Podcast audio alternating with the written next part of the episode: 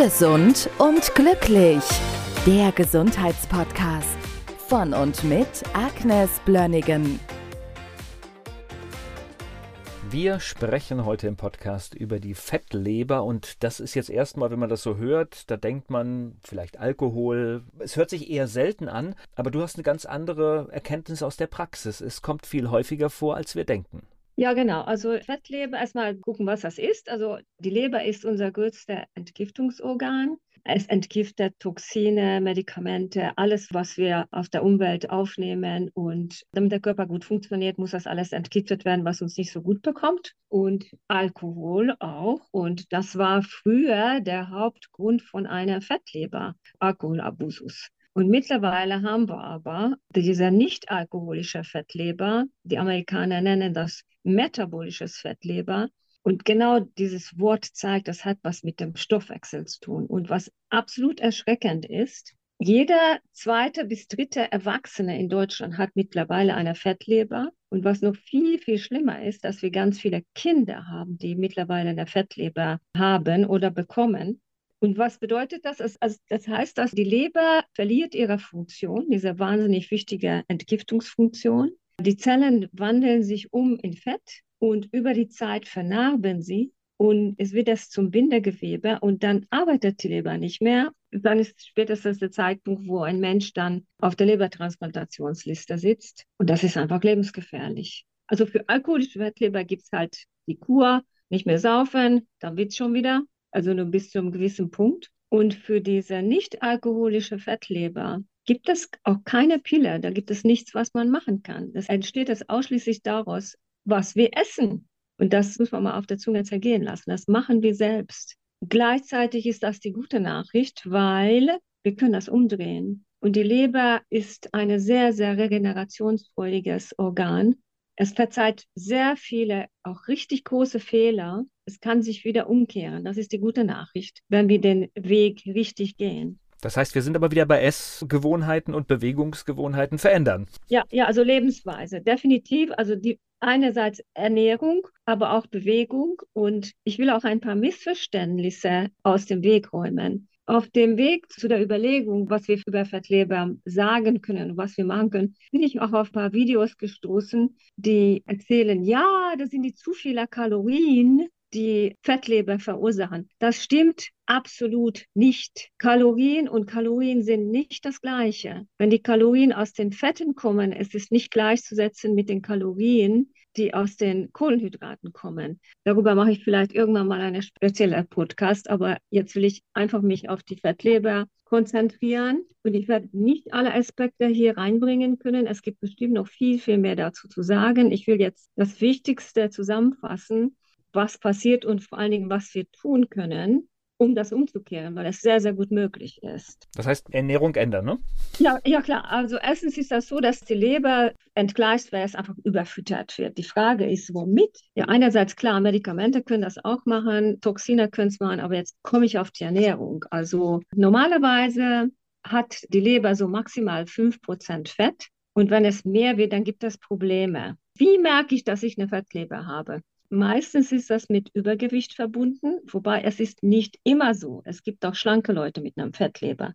Aber es gibt Befindlichkeiten, so eine unspezifische Müdigkeit, Unwohlsein, die man nicht irgendwie zuordnen kann, die lange Zeit besteht, ohne dass man einen Infekt hat. Da muss man immer wieder an die Leber denken. Also die Müdigkeit ist der Schmerz der Leber. Das ist ein alter Spruch aus der Naturheilkunde. Das wusste man. Wenn so etwas besteht, dann sollte man immer mal schauen, was ist mit der Leber überhaupt.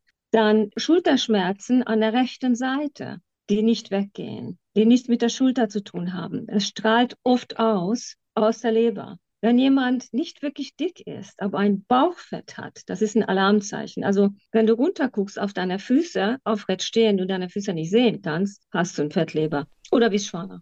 Okay. Ganz einfache Formel. Witzig, ich habe jetzt hier gerade intuitiv getestet. ist alles erstmal gut bei mir. Beides trifft gerade, glaube ich, nicht zu.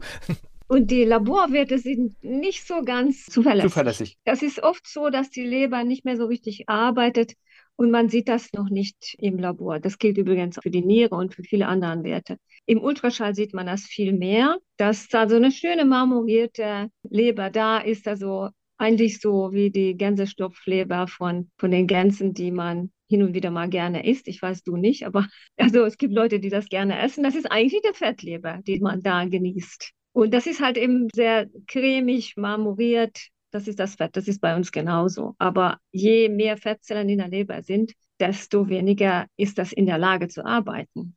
Also es würde nichts nützen, nur Kalorien zu zählen. Das bringt nichts. Und zwar, es gibt dafür mehrere Gründe. Ein großer Grund ist, ist das Insulinresistenz. Und zwar, hm, darüber habe ich auch schon mal gesprochen, also wenn wir Kohlenhydrate essen, triggern wir sofort Insulin und Insulin baut Fett ein. Also gute Fette machen nicht Fett, das sind die Kohlenhydrate. Und da müssen wir schon wieder hingucken. Das ist langweilig, aber es ist mal wieder aus anderen Ebenen dahin zu schauen, was das überhaupt macht mit uns. Der Weg daraus ist eigentlich ganz einfach. Müssen alle Zucker aus der Nahrung raus, erkennbare und nicht erkennbare Zucker, keine Softdrinks, keine Leichtgetränke, also die kalorienarme, mit Süßstoffen versehene Getränke auch nicht. In der Sekunde, wo wir etwas Süßes auf unsere Zunge bringen, schüttet der Körper sofort Insulin aus. Da sind wir schon wieder da, als ob wir Zucker essen würden. Der Körper lässt sich nicht betrügen. Wir kennen solche Produkte evolutionsbiologisch nicht. Du kennst bestimmt auch Leute, die. Ich kenne ein Beispiel, wo tatsächlich auch diese Fettleber diagnostiziert wurde von einer Frau, die sich relativ gesund ernährt, aber übermäßig diese Leitgetränke zu sich nahm. Und nach gut anderthalb Jahren Einstellung dessen war auch alles weitestgehend wieder gut. Ja, keine Säfte. Da kommen wir zu dem anderen Thema ist die Fructose. Da habe ich auch schon einen Podcast dazu gemacht. Kein Obst, das ist wieder Fructose. Fructose wird sofort im Vorteil aufgenommen und wird in der Leber umgehend zu Triglycerid, also in Fette umgewandelt. Macht Fettleber. Und das nächste Punkt ist, das Getreide muss, raus. Die Stärke im Getreide, egal ob das Vollkorn ist oder nicht Vollkorn ist, ist völlig schnurz. Die Stärke wird umgehend in Zucker umgewandelt da haben wir schon wieder das Thema Entzündung, Insulinresistenz, Fettleber.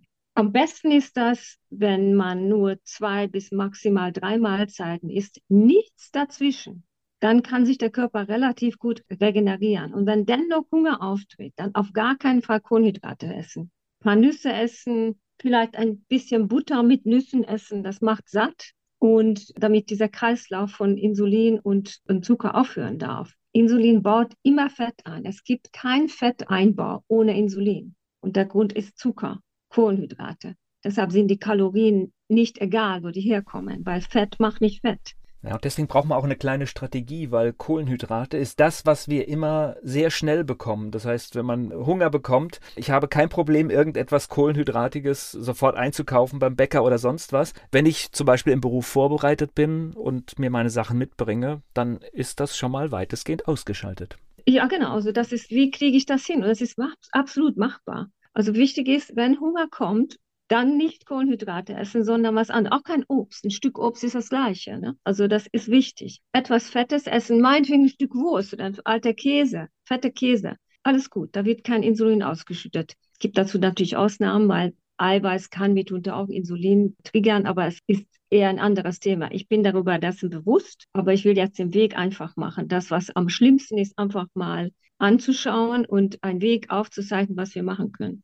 Die schlechten Fette müssen auch weg, weil die machen oxidativen Stress in der Leber, oxidieren und machen eine Entzündung. Die macht auch wiederum eine Fettleber. Das heißt Sojaöl, Sonnenblumen, auch Rapsöl, weil es sind alles künstliche Pflanzenöle, die eigentlich niemals dafür vorgesehen wurden, dass der Mensch sie isst. Die machen alle Entzündungen, hat sehr, sehr schlechtes Omega-3 und Omega-6-Verhältnis. Keine Margarine essen, Butter essen, Olivenöl zu sich nehmen, Avocadoöl, Kokosöl, kann man alles machen. Die Fertiggerichte haben meistens sehr viel Zucker und schlechte Fette. Immer gucken, was da drin ist und eigentlich am sichersten ist es selber zu kochen, da weißt du, was da drin ist, was du gemacht hast. Und dann hast du automatisch diese problematischen Stoffe gemieden. Und wenn wir davon ausgehen, dass die meisten, die Fettleber haben, natürlich auch eine Übergewicht haben. Bewegung ist auch sehr, sehr wichtig, aber Bewegung alleine wird die Fettleber nicht beseitigen, wenn dieser Kreislauf von der Insulinresistenz nicht unterbrochen wird. Also der größte Schlüssel ist tatsächlich, die Ernährung umzustellen, mehr in die ketogene Ernährung zu gehen, das habe ich auch schon in mehreren Podcasts angesprochen, dann kommt man hundertprozentig aus diesem Kreislauf raus. Und es geht auch relativ schnell. Also du hast ja diese Freundin erwähnt, die diese Leichtgetränke getrunken hat. Wenn man das konsequent macht, was ich jetzt gerade gesagt habe, dann ist das in spätestens nach drei Monaten ist eine deutliche Besserung vom Fettleber zu verzeichnen. Das merkt man am Befinden und wahrscheinlich sieht man das schon im Ultraschall. Da braucht man keine anderthalb Jahre zu. Und was auch noch wichtig ist zu sagen, also wenn sich Fett einbaut in der Leber, das bleibt nicht nur bei dem Leber, das baut sich natürlich in andere Organe auch ein, zum Beispiel die Bauchspeicheldrüse. Eine fette Bauchspeicheldrüse kann auch nicht mehr richtig arbeiten. Und interessant ist auch, dass alle anderen Organe mehr Fett in, enthalten, zum Beispiel die Zunge. Das sieht man im MRT. Das ist auch dann schön marmoriert, dick, größer als eine normale Zunge. Und wenn du schläfst, dann fällt das nach hinten im Mund, wenn dein Mund offen ist und macht eine Schlafapnoe. Aber der Grund ist eigentlich die Fettleber. Das heißt, möglicherweise verlierst du deine Schlafapnoe, wenn deine Fettleber weggeht. Also ich kenne keine Statistik, wie viele Patienten, die ein Schlafapnoe haben, haben gleichzeitig auch eine Fettleber. Aber ich glaube, dass die Prozentzahl ist, muss eigentlich relativ hoch sein. Und irgendwie scheint es mir sehr logisch zu sein, dass eine Fettleber auch eine fette Zunge macht und den Schlafapnoe begünstigt. Also du willst ja immer eine gute Nachricht haben. Also das von der Ernährungsseite können wir schon einiges tun und es hundertprozentig umkehrbar, es sei denn, ist schon eine Zirrhose da und die Leber hat 95 Prozent ihrer Arbeit schon eingestellt. Dann ist da nicht mal viel möglich. Medikamente gibt es nicht, aber wir können Probiotika geben. Also es gibt da zum Beispiel von der Firma Allergosan eine super gute Bakterienmischung für den Darm eigentlich mit einem super guten Einfluss auf den Leberstoffwechsel. Bestimmte B-Vitamine oder B-Vitamin-ähnliche Substanzen wie Cholin haben einen sehr, gute, sehr guten Einfluss auf die Leber. Wir können auch die Entgiftungsleistung verbessern, indem wir Glutathion geben. Glutathion ist die wichtigste Leberentgiftungsenzym. Gerne ein bisschen Selen dazu, also Natriumselenit am besten. Das wird auch nie toxisch. Die, das Glutathionperoxidase ist selenabhängig in der Arbeit und wenn wir nicht genug Selen haben, kann die Entgiftungsleistung nicht nur dadurch beeinflusst werden, dass wir nicht genug Glutathion haben, sondern auch das Kofaktor vielleicht fehlt, wie das Selen. Aus der Pflanzenwelt können wir die Entgiftungsleistung noch verbessern mit Mariendiesel. Aber im Prinzip 90 Prozent des Ganzen ist die Ernährung. Das ist ein kleines, nettes Beiwerk, dass wir noch zusätzlich was dazu tun können. Ohne die Ernährungsumstellung kannst du das alles nehmen. Es wird nicht viel passieren. Ich habe es halt sehr, sehr häufig in der Praxis gesehen, dass die Fettleber sich innerhalb von kurzer Zeit sich umdrehen kann. Die Laborwerte werden auch sehr, sehr schnell besser. Insulinresistenzwerte werden besser. Das Humor-Index wird besser. Wenn jemand schon eine hohe HB1C, also Langzeitzucker hat und Prädiabetes hat, wird es auch automatisch verschwinden. Also wird wieder sich komplett normalisieren. Also ich glaube, da ist viel zu tun und wie gesagt, ganz wichtig, dass wir die Kinder dazu anhalten, nicht so leichtsinnig diese Cola-Getränke oder, oder Softdrinks zu trinken. Und die Ernährung muss komplett anders aussehen. Dann werden sie auch gesund bleiben. Gesund und glücklich. Der Gesundheitspodcast von und mit Agnes Blönnigan. Die im Podcast dargestellten Inhalte dienen ausschließlich der allgemeinen Information. Sie stellen keine Empfehlung oder Bewerbung der beschriebenen oder erwähnten diagnostischen Methoden oder Behandlungen dar und ersetzen keinesfalls die Beratung durch Therapeuten. Bitte wenden Sie sich bei gesundheitlichen Fragen oder Beschwerden immer an die Therapeutin oder den Therapeuten Ihres Vertrauens.